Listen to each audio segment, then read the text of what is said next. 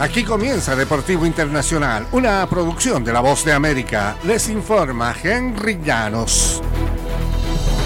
Sobrevivientes y testigos de una estampida en un estadio de fútbol del Salvador que dejó 12 muertos y decenas de lesionados relataron cómo empezó todo cuando cientos de aficionados se arremolinaron frente a una pequeña puerta de ingreso.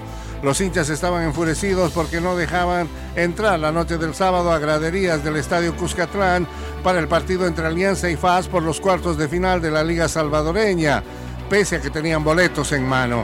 En cuestión de minutos todo se volvió caótico. Muchos intentaban derribar la puerta, la gente comenzaba a quedar prensada entre sí. Varios sentían que no podían respirar. La gente empezó a empujar, la gente tiró el portón porque quería vivir. A mi hijo lo aplastaron entre 20 y yo pensé que se me iba a morir, relató Héctor Rivas, un aficionado de Alianza que había acudido con su hijo al estadio.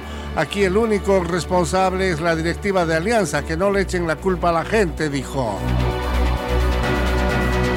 En el baloncesto de la NBA, Eric Spoelstra tenía a su equipo totalmente convencido de que el tercer partido de la conferencia este iba a ser extremadamente difícil. No fue así, se equivocó. Fue una aplastante victoria del Heat y un equipo que tuvo que remontar frenéticamente para meterse en la postemporada está ahora una victoria de la final de la NBA.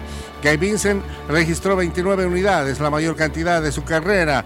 Duncan Robinson añadió 22 puntos y el Heat superó el domingo 128-102 a los Celtics. Miami lidera la serie 3-0 con la oportunidad de terminar una barrida impresionante el martes por la noche en casa en el cuarto partido de la serie. Fue un enfoque sólido, maduro y profesional, comentó Spoelstra, que ahora está a punto de emprender su sexto viaje a la final de la NBA como entrenador de el Hit de Miami. Vinicius Jr. fue víctima otra vez de insultos racistas con el astro brasileño afirmando que la Liga de España hoy es de los racistas.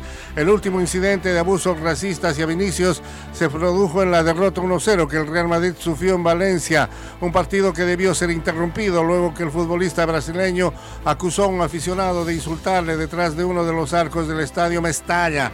No era la primera vez, ni la segunda, ni la tercera. El racismo es normal en la liga.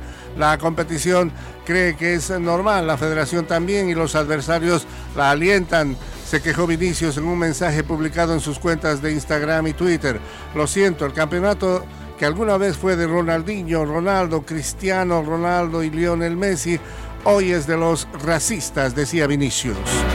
Y hasta aquí Deportivo Internacional, una producción de La Voz de América.